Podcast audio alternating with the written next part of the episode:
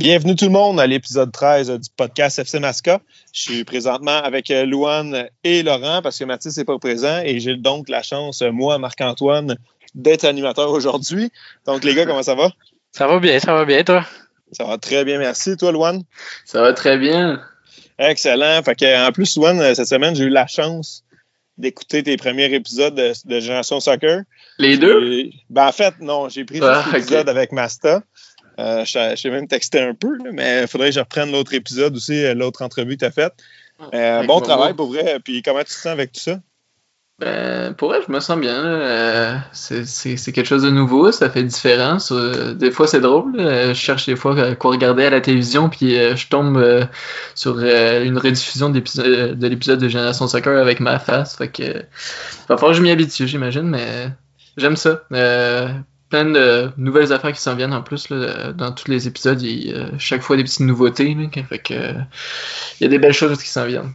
T'as-tu reçu des Snapchats avec euh, ta grosse face à télé? Euh, oui, oui. ben, à un moment surpris dans le montage. Et pas toujours euh, des, des, photos qui me mettent de l'avant. Puis, euh, je sais pas si on a le droit de le dire, si on va dépasser le quatrième rideau. Je sais pas trop si on dit ça de même, anyway. Quand tu enregistres ta, ta question, est-ce que tu es à la même place peut-être avec Masta? Euh, oui. Ah oui? Ok, j'étais sûr. Ils avaient l'air d'être pris complètement à un autre endroit. Pour vrai, de... ça donnait? C'est. Le... On va casser complètement le, le truc. Mais dans le fond, vu qu'il y a le COVID, on peut pas enregistrer comme on fait d'habitude avec euh, un seul micro et moi à côté du joueur. Euh, c'est vraiment fait avec les deux mètres. Donc, euh, faut qu'on reprenne en fait avec la caméra après l'entrevue toutes les questions. Donc, c'est pour ça que ça se peut qu'il ça se soit un peu différent. Ah, ok, numéro un. T'es pas comme Infoman avec son bâton de hockey de 2 mètres de chez Weber pour poser des questions. Hein. Ouais, non. ok. Puis sinon, le retour de l'impact, ça va, tu vas commencer à t'occuper un peu là. Euh, ouais, euh, Météo MSC qui repasse. J'ai aussi euh, un nouveau petit projet qui va sortir en même temps. Sauf que je vais être bien honnête, j'y crois moyennement au retour de la MLS avec euh, l'éclosion qu'il y a en ce moment en Floride. J'ai hâte de voir comment, comment la MLS va s'ajuster. On aura le temps de s'en parler plus tard. Là, je pense que Laurent est en train de s'ennuyer. Ben, en tout cas, s'endormir. Toi, Laurent, qu'est-ce que tu as fait la dernière semaine? Écoute, euh, dans la dernière semaine, on a beaucoup travaillé. Euh, euh, j'ai plus travaillé un peu plus dans mon domaine, si je peux dire. Là. J'ai écrit un peu des articles pour Vincent Cournoyer son site VC Soccer. J'ai eu la chance de faire une petite entrevue avec Mario Gerges, gardien semi-pro cette année, mais qui a joué professionnel aussi. Donc, c'était super intéressant de, de l'avoir en entrevue, ce gars-là. puis c'est pas mal ça là, pour ma semaine. Excellent. Puis en fait, euh, on va pouvoir parler maintenant de euh, l'épisode 13 parce qu'on reçoit M. Rubiel Salazar.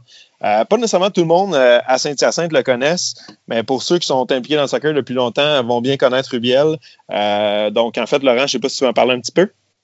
Oui, donc euh, Rubiel, moi je l'ai connu quand même assez jeune, grâce à mon père. En fait, euh, Rubiel, c'est quelqu'un qui est arrivé à Saint-Hyacinthe quand même assez tôt dans les débuts du soccer. Euh, puis c'est quelqu'un qui s'est beaucoup impliqué dans sa communauté.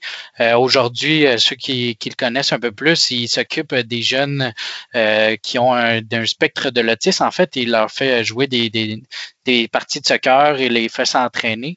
Donc, c'est un super beau projet que j'ai eu la chance de participer. Euh, puis c'est quelqu'un qui a toujours été là pour s'impliquer dans le soccer, que ce soit euh, vraiment bénévolement, puis il a donné de son temps et de son énergie pour le club de Saint-Hyacinthe. Donc, c'est vraiment une bonne personne qui, est très bien impliquée dans, le soccer mascoutin. Mm-hmm. Ce qu'on trouve intéressant également au niveau de l'entrevue, c'est que Rubiel, justement, c'est un des premiers euh, qui a vécu le soccer mascoutin dans ses premiers balbutiements. Puis euh, ce qui réunit Rubiel à les quatre du podcast, euh, en incluant Mathis qui n'est pas là aujourd'hui, euh, c'est vraiment quelqu'un de passionné qui est dans le soccer depuis Saint-Hyacinthe depuis 40 ans, en fait. Donc, c'est très impressionnant de voir ça. Puis, il est toujours aussi allumé par le ballon, surtout quand on lui a parlé de, la venue de, de Carlos Valderrama. Donc, très bon épisode. Donc, je vous souhaite une bonne écoute. Alors, on est présentement avec Rubiel Salazar. Rubiel, salut, comment ça va? Ça va bien, Laurent, et vous autres, et Marc-André? Yes, ça va très bien, Rubiel, merci. Ça va très bien, merci. Alors, Rubiel, pour commencer, on veut vraiment savoir comment tu es arrivé en Amérique du Nord, toi qui es colombien. C'est quoi ton histoire? Ben, notre histoire il a commencé en 74. On est arrivé dans, une petit, dans un petit village qui s'appelle Louisville.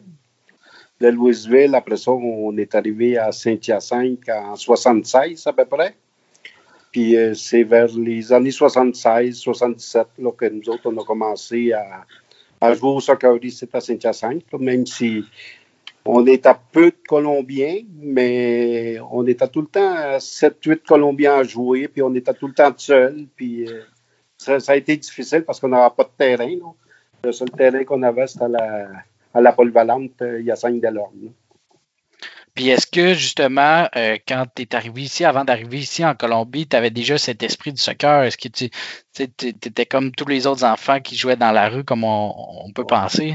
Oh oui, euh, en Colombie, euh, on jouait, c'était quasiment du, du, lever du soleil au coucher là, que nous autres, on jouait au soccer. C'était, très difficile pour nous, de nous faire rentrer à la maison. Parce que, mais en, la seule chose, c'est qu'en Colombie, on jouait dans la, dans la rue. Là. les terrains, ils étaient quasiment pas accessibles. Là. Puis dans les années 70, euh, quand tu jouais Rubiel là, dans, en Colombie, euh, est-ce que vous avez des modèles? Est-ce que vous avez, quand vous jouez dans la rue, est-ce que vous disiez euh, moi je suis Pelé? Est-ce que, est-ce que vous avez des modèles, des, des idoles? oui, oui. c'est sûr que moi, mon modèle dans ces années-là, ça a toujours été Pelé. Puis, j'ai eu la chance, j'ai eu un de mes oncles qui était arbitre de soccer professionnel en Colombie. Donc, euh, j'ai eu la chance d'aller voir quelques matchs, le voir arbitrer là, euh, avec lui en Colombie. Fait que moi, c'est soccer, soccer, toujours. du, du, lever du soleil au coucher. Oh oui, oh oui. euh, puis là, tu as, parlé, euh, Ribiel, que tu es arrivé à Louisville. Euh, vous êtes déménagé à Saint-Hyacinthe. Qu'est-ce qui vous a amené à Saint-Hyacinthe, votre famille? Ben, nous autres, euh, ben, au Canada, qu'est-ce qui nous a amené, c'est que mon père travaillait dans le textile. Puis à Louisville, il voulait partir d'une nouvelle usine là, de textile. Fait que, il avait besoin de la main-d'œuvre spécialisée. Donc, ils ont été chercher mon père. Puis euh, c'est comme ça que nous autres, on est arrivés ici. Après ça, l'usine a fermé. Puis là, ben, ils voulaient nous déporter. Euh, ils voulaient nous renvoyer en Colombie. Puis le monde à Louisville s'est beaucoup mobilisé là, pour pour nous garder, puis euh, le gouvernement, puis tout ça. Puis ça a fait qu'ici, à Saint-Hyacinthe, euh, il y a eu la possibilité que mon père soit transféré, puis qu'il vienne euh, travailler à Saint-Hyacinthe. C'est comme ça qu'on est arrivé ici en 76. D'accord? Puis, tu en as parlé un peu quand tu es arrivé à Saint-Hyacinthe. Vous jouiez au soccer, vous étiez peu nombreux de Colombiens. Mais justement, dans, dans ces années-là, comment le soccer était justement à Saint-Hyacinthe? Je dis, je parle un peu de l'ambiance. Tu dis que vous étiez un groupe de 7-8, mais est-ce qu'il y avait d'autres gens autres que les 7-8 Colombiens qui jouaient? Est-ce qu'il y avait une certaine organisation qui était déjà en place? Ben, au tout début, non. Au tout début, on était juste euh, comme nous autres. Après ça, un petit peu à petit peu, ben, il y a eu des, amis qui se sont, joués euh, à nous. Mais c'était très difficile parce que nous autres, on maniait quand même très bien le ballon. Et les autres jeunes, un petit peu moins. Fait que je te dirais que nous autres, on, sautait plus que qu'est-ce qu'on pouvait garder le ballon parce qu'on on se faisait on se faisait rentrer dedans, tu sais. puis, on avait, puis dans ces années-là, ben, il y avait un petit peu beaucoup la, mentalité du hockey. Fait que, disons qu'il n'arrêtait pas là, pour, euh, quand venaient nous rejoindre, ils, nous, nous rentraient dedans. C'était du rugby, là. oh, c'est à peu près. C'est à peu près ça. mais, mais, tranquillement, tranquillement, jusqu'à ce qu'on. Euh, il y a un certain monsieur qui, à un moment donné, il a passé par là, puis là, il a vu que, que nous autres, on, connaissait le soccer, puis lui, c'est un amateur de soccer. Euh, je pense que vous le mhm. connaissez aussi. C'est Luc Perrault. Mhm. C'est lui qui a commencé un petit peu après ça à organiser ici euh, le soccer dans ces années-là. Exact. Puis euh, dans ce temps-là, présentement, le, soccer à Saint-Hyacinthe, c'est reconnu comme le FC Saint-Hyacinthe ou bien avec l'association régionale de Richelieu et Masca. Mais dans ce temps-là, est-ce que ça s'appelait le FC Saint-Hyacinthe, le soccer? Oh non, ça s'appelait Saint-Hyacinthe tout court, là, c'était. De Milano? euh, même avant ça, euh, avant ça, c'était, c'était juste du soccer euh, récréatif. Moi, je me souviens que dans, dans les premières années, là, quand que j'ai- j'étais midget, dans ce temps-là, ça s'appelait le midget. euh, même, euh, c'était des camisoles, nos chandails, là, tu sais, c'était, même pas, on portait même pas le nom de, de, de Saint-Hyacinthe, là. C'était, c'était vraiment, là, juste euh, ici, là. Une ligue d'amis, là. Oui. C'est après, après que tous les, les, les OTJ qui sont arrivés. Puis là, ben, on a commencé là, avec euh, les OTJ. Mettons, nous autres, on jouait pour Saint-Joseph. Il y avait de Douville, de Saint-Sacrement, Sacré-Cœur. Tu sais. Tranquillement, là, ça, ça a commencé à s'appeler jusqu'à ce que euh, le Milano il rentre en, en ligne de compte après ça. Là, puis, euh, là, ça commence à être plus intéressant pour nous autres. là. C'est à ce moment-là, en fait, que tu as senti que le soccer partait pour de vrai à Saint-Hyacinthe? Ben, c'était très difficile parce que euh, on a, il y avait de la grosse compétition dans ces années-là avec, euh, avec le baseball. Puis en plus, on n'avait pas beaucoup de, de terrains de soccer en, en ville. Euh, les premières années, on avait juste euh, la polyvalente. Puis après ça, il y a eu euh, euh, l'ancien terrain là, où ce qui est le jardin, les jardins aujourd'hui, là. Ouais, devant les, le- TA, le- les TA qui, posent exactement. C'est là qu'on a eu, puis après ça, avec le séminaire. C'était quasiment ces trois terrains-là, mais, mais disons que c'était très difficile de jouer sur ces terrains-là parce que c'était pas, c'était pas des terrains de soccer comme aujourd'hui. Des champs de mine. Ouais, c'est à peu près ça. Mais moins pire que quand on a commencé à jouer intercité, là, dans les années qu'on a commencé à jouer intercité, là, parce que euh, on se rendait dans des petits villages des fois, là, puis euh, on était en plein milieu du terrain, puis la seule chose qu'on voyait à l'autre bout, c'était la barre transversale de- du poteau. Là. On voyait même pas le gardien de but. Là. Une, be- une belle pente sur le terrain. Ah, oui. Euh, puis là, on parlait de match, mais est-ce qu'il y avait des entraînements structurés? Euh, c'est apparu à quel moment d'avoir des, tu sais, mettons, une vraie structure de soccer là, un peu plus sérieuse? On parlait du Milano avec des matchs, mais est-ce que vous avez des entraînements? Oui, ben on a commencé quand on a, commencé, quand j'ai eu euh, 16, 16, 17 ans. Là, ça a commencé à avoir euh, la structure un peu, là, quand Luc Perrault il est arrivé euh, dans le portrait, là, que, que la ville l'a engagé là, pour, euh, pour le soccer, pour s'occuper du soccer. Là, on a commencé à avoir un petit peu de un petit peu plus de d'entraînement, puis de et des matchs. Puis euh, il y avait plus de jeunes aussi qui commençaient à s'inscrire au soccer. Fait que ça aussi, ça nous ça nous mettait un petit peu plus de vie, puis nous autres, on peut à nous sentir un peu plus euh, chez nous. Là. Et toi, Rubiel, euh, on en parle beaucoup. Est-ce que tu as connu M. Legal à Saint-Hyacinthe? Oui, j'ai connu euh, Jean-Pierre Puis est-ce que tu peux nous dire un peu, il était comment justement par rapport au soccer? Qu'est-ce qu'il apportait au soccer à Saint-Hyacinthe? Ben, c'est sûr que euh, M. Légal, quand, lui est arrivé, ben, c'est vraiment comme le premier euh, vrai joueur de soccer, là, comme professionnel, qui, qui arrivait en ville, puis euh, il avait une expérience. Et, c'est sûr que tout le monde, pour nous, ça a été comme une bénédiction parce que ça nous apportait beaucoup plus à nous autres. Euh, puis surtout là, dans l'élite surtout pour les joueurs d'élite, ça, ça nous apportait beaucoup parce qu'il il était très, très sévère, mais il y avait Mhm. une technique là, que, que tu n'avais juste, t'avais rien que juste ça là, à, à l'écouter là, puis à l'entendre. Fait que on, on en mangeait, nous autres, là, les, les, les, les joueurs qui connaissaient le soccer. Là, on était très contents puis on était très fiers d'avoir M. Légal avec nous. Là. Puis il amenait un bagage d'expérience, en effet, euh, au-delà du technique, il amenait sûrement un- un- un- une expérience de vie, une expérience dans le soccer. là. Ben, c'est ça, nous autres, on, on connaissait, on savait c'était quoi. Fait que c'est sûr que euh, toutes les, tous les jeunes ici, là, ils ont commencé vraiment là, à, ils ont acheté leur, son jeu, sa technique, puis là, ils ont commencé à voir que ça s'amenait plus du sérieux à Saint-Hyacinthe. Excellent. Puis là, on parle de sérieux. Rubiel, ça fait longtemps que tu à Saint-Hyacinthe, tu as vu les premiers balbutiements du soccer. comment tu vois l'évolution du soccer? Puis là, oui, à, Saint-Hyacinthe, on sait que le soccer, ça évolue depuis le temps, mais comment tu vois l'évolution du soccer en sol masculin? Je ne te demande pas nécessairement de parler en, bien du club ou de la région, c'est pas ça le but, mais c'est plus de savoir comment tu, vois les différences versus le, début des années 80 versus aujourd'hui.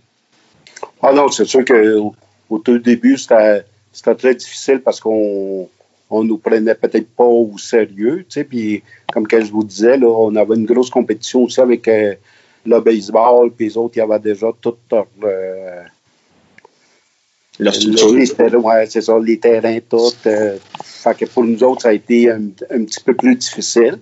Mais peu à peu, il y, a des gens qui sont arrivés là, euh, dans le club, puis c'était du monde qui était passionné, c'était du monde qui, qui aimait beaucoup le soccer. Fait que ça, ça, ça a apporté beaucoup, beaucoup de sérieux aussi. Puis on a eu plus de il y a l'immigration aussi qui, qui est arrivée beaucoup plus aussi. Fait que ça aussi, mhm. ça a aidé, euh, ça a aidé là, pour les clubs euh, élites aussi. Là. Puis, euh, puis les, les, jeunes Québécois qu'on avait avec nous, là, surtout toute la gang des années-là, là, de Deauville. Là. Je pourrais parler de Mario Côté, Martial Bourgeois. C'est mhm. des gars là, qui, qui, avaient un potentiel, puis ils se sont beaucoup investis là, après ça là, dans les dans les clubs là, euh, à Deauville puis tout ça. Fait que ça, ça a beaucoup, ça a beaucoup aidé. Ça a beaucoup aidé. Fait que là, Rubiel, euh, une question, on va passer un peu à autre chose, mais on va rester dans le soccer, en fait. Euh, moi, si je peux dire, depuis que je connais Rubiel, c'est quand il s'est occupé de pratiques de soccer avec des jeunes enfants qui avaient du, un spectre de l'autisme. Puis là, Rubiel, moi, je veux savoir comment c'est arrivé ça, dans ta vie? Comment tu as décidé de, partir ces pratiques-là? Ben, moi, je à un moment donné, je suis parti rester à Montréal, puis je suis revenu à Saint-Hyacinthe. Puis euh, je suis revenu comme dans les années 2007, euh, je suis revenu à Saint-Hyacinthe. Puis là, ben, j'ai commencé à travailler euh, avec ma soeur dans une résidence pour enfants autistes. Puis ça m'a amené à un moment donné à, à pas travailler, à faire du bénévolat aussi un petit peu avec le Mali de Saint-Hyacinthe, mouvement à Action Loisir. Puis à un moment donné, je parlais avec l'intervenante qui était là. Puis à un moment donné, elle m'a dit qu'il y avait un jeune euh, à l'Assomption qui, qui jouait au soccer, mais que, qui était très bon, mais que les coachs avaient comme de la misère à, il avait un petit peu peur de sa réaction, puis euh, parce qu'il était autiste. Fait que c'est de là un peu que moi, ça m'a amené, puis que j'ai commencé à parler avec elle.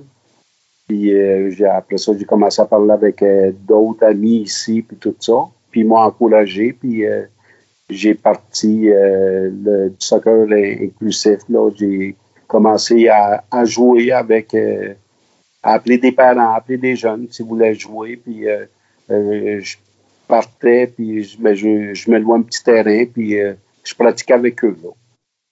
OK, puis, tu sais, moi, si je veux me permettre un peu par rapport à ça, tu sais, comme j'ai dit, j'ai eu la chance de donner des pratiques justement à, ces jeunes-là quand j'étais quand même assez jeune. Là, je pense que j'étais encore début secondaire.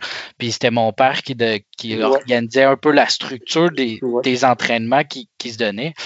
Mais moi, si je peux te dire, c'est vraiment une expérience dans ma vie qui m'a vraiment marqué parce que, tu sais, ces jeunes-là, oui, ils ont quelque chose de différent, mais au fond, on joue au soccer, tout le monde est pareil, tout le monde était là pour apprendre.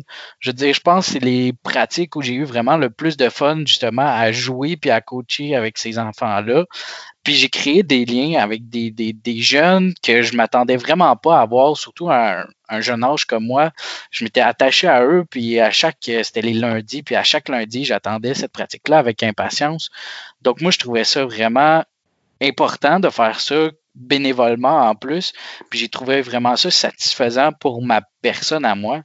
Euh, donc en même temps, moi, si je peux dire, je peux remercier Rubiel justement de m'avoir fait vivre ça parce que d'une façon ou d'une autre, c'est toi qui as parti ça puis qui me permis de faire vivre ça aujourd'hui, puis dans le temps aussi, là, je sais qu'on est encore proche dans l'organisation du défi futsal, puis c'est, encore proche de, l'organisation. Fait que moi, je voulais prendre un peu le temps de te remercier de m'avoir fait vivre ça là, quand j'étais encore jeune. Ah non, ben euh, écoute, c'est, plus euh, c'est plus moi puis les jeunes là, qu'on ben, que j'en profite là, pour remercier tous les, les bénévoles, toutes les, les jeunes, toutes les personnes qui nous ont aidés. Là, ça fait quand même. Euh, on a commencé ça en, comme en, 2008, en 2008 qu'on a commencé avec les jeunes. Fait que j'ai euh, il y a eu euh, le PPFC là, qui, qui, nous a aidés à, partir vraiment avec une structure. Puis après ça, avec, mm-hmm. après ça, avec le défi futsal, là, que les autres, ils ont continué, puis là, ils ont pris la relève, puis euh, ça, ça, amène beaucoup de, bénévoles, ça amène... Euh, puis, tous ces jeunes-là, c'est comme leur... Euh, c'est comme leur Coupe du Monde à chaque fois qu'ils vont jouer, là, puis c'est tellement le fun, c'est tellement agréable, là. Exactement. Puis, euh, Rubiel, tu l'as effleuré un peu, mais parce que la des futsal, on a eu l'occasion d'en parler à quelques entrevues jusqu'à présent, euh, du rôle de l'association des futsal euh, dans, dans, la région mascoutaine, mais le PPFC, tu veux-tu en parler un petit peu? C'était quoi? Euh, le PPFC, c'est une gang de de vieux, comme on nous appelle. Euh, on, on, essayait de, ramasser des fonds pour des, jeunes défavorisés, puis tout ça. Puis, euh, à un moment donné, Pierre et Homme, ils m'ont demandé s'ils pouvaient nous aider d'une façon quelconque pour, pour les jeunes. Ils, ils aimaient beaucoup notre cause, puis tout ça. Fait que c'est comme ça un peu que le PPFC, là, on a commencé à, aller dans des tournois, euh, à jouer un petit peu à l'extérieur. À un moment donné, on est allé jouer en, Belgique puis en France pour, se faire connaître, pour euh, essayer d'attirer du monde pour notre grand tournoi qu'on avait à la fête du travail, là, puis euh, ramasser, ramasser, de l'argent, essayer de ramasser le plus de sous pour, pour essayer de faire jouer le plus le plus de jeunes euh, défavorisés ou des jeunes euh, autistes là, à jouer au soccer. C'était notre passion, c'était notre. Pour nous autres, c'était même pas. On, on, voyait, on voyait pas ça, là, nous autres, comme si on faisait du bénévolat. C'était comme. c'était comme un devoir puis une satisfaction qu'on avait à toutes les, à toutes les fois qu'on pouvait participer à, engendrer des sous là, pour pouvoir faire jouer les jeunes. Ah, puis le tournoi de la fin de semaine du travail que tu viens de parler, c'était vraiment une belle activité. J'ai, eu l'occasion et l'opportunité de, d'y participer, puis c'était vraiment un beau week-end. Euh, bon, comme chaque activité, des fois, il y a des, gens qui prennent ça un peu plus au sérieux, puis euh, bon, ça arrivait des fois. Mais je pense que le, fond de l'activité était vraiment génial, puis de, comme on dit, de vouloir euh, aider les jeunes de la région, c'était vraiment fabuleux comme activité. Oh, oui, c'était vraiment le fun de la participation. Puis euh, c'était vraiment. Puis surtout, tous les bénévoles qu'on avait pendant cette fin de semaine-là. c'était extraordinaire parce que tous les sous, là, ils, restaient là, pour, les, pour les jeunes. Puis euh, la, la, la Coupe PP a amené un, un, événement quand même hors de l'ordinaire pour la région mascoutaine. Euh, je, ne me trompe pas, c'était en 2009. Tu me confirmeras, Rubiel, à moins que je me trompe. Mais on a eu l'occasion d'avoir un joueur euh, de très haut niveau, euh, colombien, qui est venu sur le territoire, Carlos Valderrama. comment c'est arrivé tout ça? Bien ça, c'est arrivé que, moi, je suis parti à un moment donné en Colombie. Puis, comme, on disait, nous autres, on voulait, on voulait être comme un petit peu international, faire un tournoi comme international. Puis euh, j'étais allé pour des pour parler avec amener une équipe colombienne de ma ville, où que je demeure en Colombie. Puis euh, en parlant avec euh, le, président de cette ligue-là, puis tout ça, ben, c'est lui, à un moment donné, qui m'a qui m'a dit ben j'avais regardé dans. C'est un dentiste. Puis j'ai regardé une de ses mm-hmm. photos, puis j'ai remarqué tout de suite qu'il y avait une photo avec euh, Balderrama. fait que c'est comme difficile de ne pas y en parler. Seul un coup passé à côté de ça. J'ai dit, hey, c'est le fun. Est-ce que vous ne pourriez pas le, faire jouer avec vous autres, dans votre équipe, puis vous pourriez l'amener, puis... Ah, puis là, il m'a dit, ben, regarde, nous autres, on va commencer avec les démarches puis tout ça, mais il n'y a rien qui vous empêche de, parler avec lui. Puis d'un coup, qu'il s'intéresse puis qu'il voudrait embarquer euh, dans votre projet puis qu'il soit intéressé, il dit, moi, je suis, euh, je suis ouvert à l'appeler puis à y, poser la question. Ah, fait que... moi, j'y croyais pas trop. Je pensais que c'était des, euh, des farces. C'est les Colombiens, on, on, parle, on parle des fois beaucoup, mais pas grand-chose des fois qui se fait, mais en tout cas. j'ai appelé Pierre, Pierre Léon, puis j'ai appelé aussi ma soeur, puis euh, une de ses amies. Puis euh, son amie était très intéressée là, parce qu'elle voulait partir d'un projet, puis euh, tout ça. Fait que ils m'ont dit que si j'étais capable de le convaincre puis d'essayer de, de l'amener, mais go, tu sais. Mhm. Euh, ça a pris euh, deux voyages en Colombie pour aller parler avec lui. Euh, dans un de ces voyages-là, il fallait que, que moi-même j'y aille parce que lui, il n'était pas ouvert à ce qu'il y ait personne qui aille chez eux puis qui, qui ben, il nous connaissait pas, tu sais. Fait ouais, c'est certain. je ne sais pas si vous connaissez un petit peu la Colombie, à un moment donné, ne pas faire confiance. Fait que il, a, fallu que je retourne en Colombie pour aller parler avec lui. Puis un coup qu'on était là-bas, ben, il nous a bien reçus. Il, a, accepté quasiment à la deuxième fois qu'on est allé le voir. il a accepté d'amener à Saint-Hyacinthe pour la Coupe PPI. Ça, ça a été un, beau, un beau passage à, Saint-Hyacinthe, mais tout, mm-hmm. tout ce qui a tourné alentour de, de Valderrama, là, je te dirais là, que ça, ça, ça a été, euh, ça, ça a été d'autres choses. Là, ça a été compliqué. Là.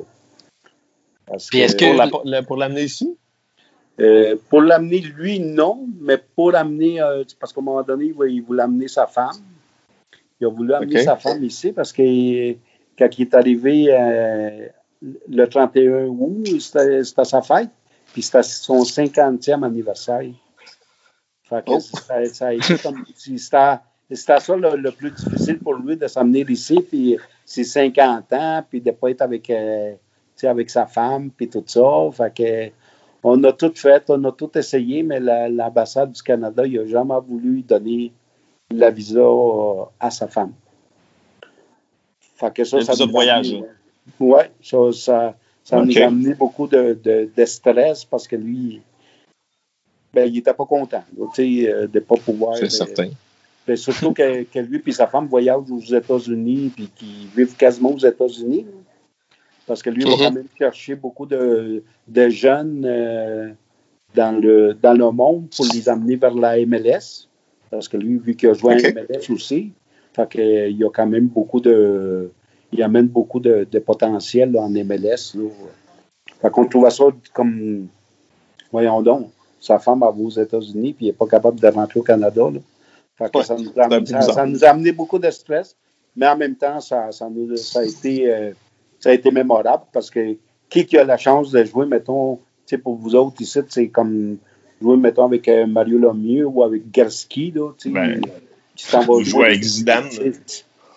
Tu joues avec lui là, pendant des matchs, c'est quasiment comme c'est comme un rêve, là, tu sais pour tous ceux qu'on a pu vivre cette expérience-là. Puis, tu sais, même à, la Coupe Pépé, on a essayé de, que toutes les équipes puissent jouer au moins un match avec Valderrama dans son équipe. Mm-hmm. c'est assez impressionnant. C'est quelqu'un qui a joué du soccer international.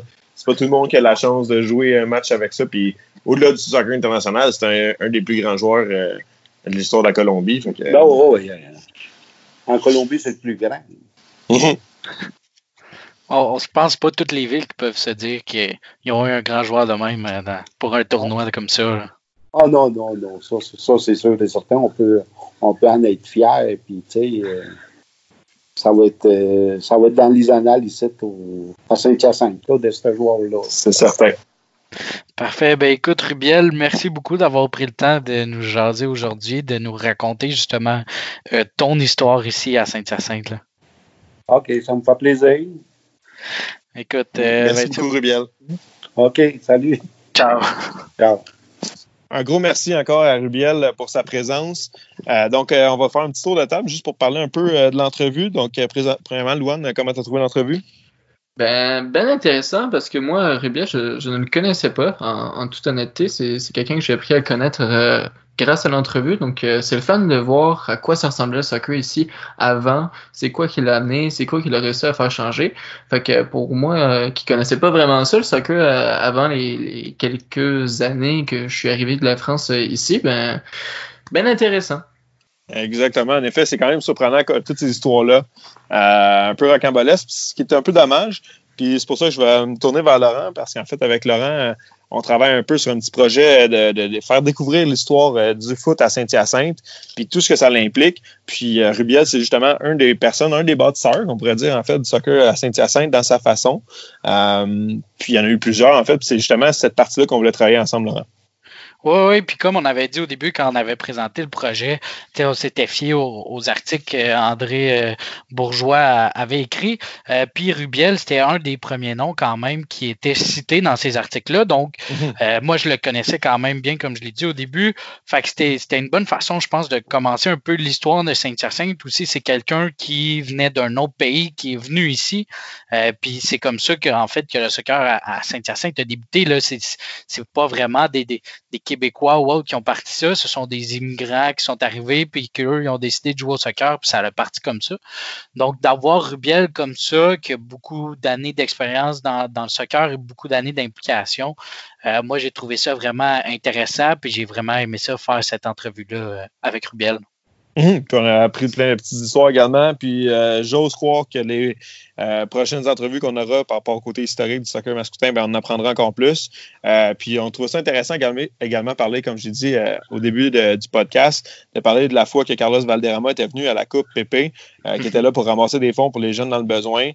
Carlos Valderrama, qui est, même comme le disait Rubien dans l'entrevue, probablement le plus grand joueur de l'histoire de la Colombie ce gars-là, il venait à Saint-Hyacinthe, puis les gens l'ont presque oublié. C'est relativement triste. Euh, tu sais, des déplacements comme ça, ça pourrait avoir un impact à long terme sur la fameuse culture foot qu'on parle euh, avec Louane et Mathis, et puis tous les invités qu'on reçoit depuis le début euh, du podcast.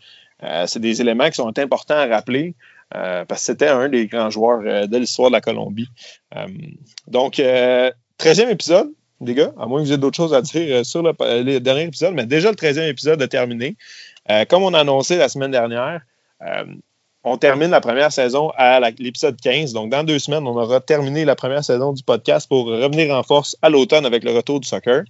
Puis, euh, est-ce que tu veux nous parler de, de l'invité sans le dévoiler nécessairement, mais nous parler de l'invité qu'on va recevoir pour l'épisode 14? Oui, une grosse tête de soccer. On, finit en force.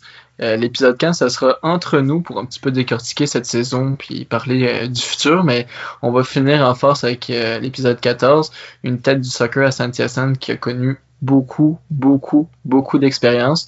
Que ce soit ici, que ce soit autre part, on vous laisse la surprise. Exactement. ben, on pourrait dire qu'il a vécu de l'international. Oui. Comme ça, c'est correct. On peut, le On peut le dire. Exactement. Numéro un. Euh, donc, en fait, euh, puis on parlait de 15e épisode, puis qu'on allait terminer la saison 1 c'est sûr qu'on ne disparaîtra pas dans la brume. Euh, on s'était donné un petit défi également avant la fin de l'année euh, d'atteindre 300 euh, likes sur notre page Facebook. vous savez, on fait ça bénévolement, mais au final, on veut pas recevoir de l'argent, on a du plaisir, on veut parler de foot, on, triple là-dedans, mais on veut sentir également l'appui que les gens nous écoutent. avec les, les statistiques qu'on peut voir sur les réseaux sociaux, autant d'écoutes sur Spotify que sur Facebook, vous êtes présents. On est très content de ça on aimerait que vous en parliez également encore plus pour essayer de rejoindre le plus de gens possible. On voit que c'est beaucoup de gens qui tournent autour du FC Saint-Hyacinthe, mais ce qu'on a dit initialement, c'est pas un podcast que pour le FC Saint-Hyacinthe. Au contraire, c'est vraiment un projet indépendant. On veut parler des joueurs qui ont rayonné dans la région de Richelieu et Masca. On veut parler des joueurs qui ont brillé au niveau collégial, puis également qui ont brillé au niveau euh, scolaire, euh, que ce soit secondaire en futsal et tout. Donc, c'est vraiment euh, cette tangente-là qu'on veut. Donc, on aimerait essayer d'atteindre le plus de gens possible. Que vous soyez de Chambly, on a reçu Philippe euh, Charest-Brenn l'autre jour. qui venaient de Chambly. On vous aimerait recevoir des gens de Grimby, des gens de Sorel, des gens de, d'Actonville, des gens de tous les clubs un peu. Là également, j'ai oublié de le parler, mais Louane et moi, on vient de là. Donc, c'est vraiment ça qu'on aimerait arriver d'ici la fin de l'année, arriver à 300 likes sur notre page. Donc, aidez-nous, partagez euh, les épisodes, partagez le podcast, parlez-en à tout le monde et surtout, likez notre page. Donc, les gars, je peux un mot à rajouter? Très bien dit, Marc. Excellent, numéro un. Donc, un gros merci, les gars, pour euh, cet épisode-là. Puis on se dit à la semaine prochaine.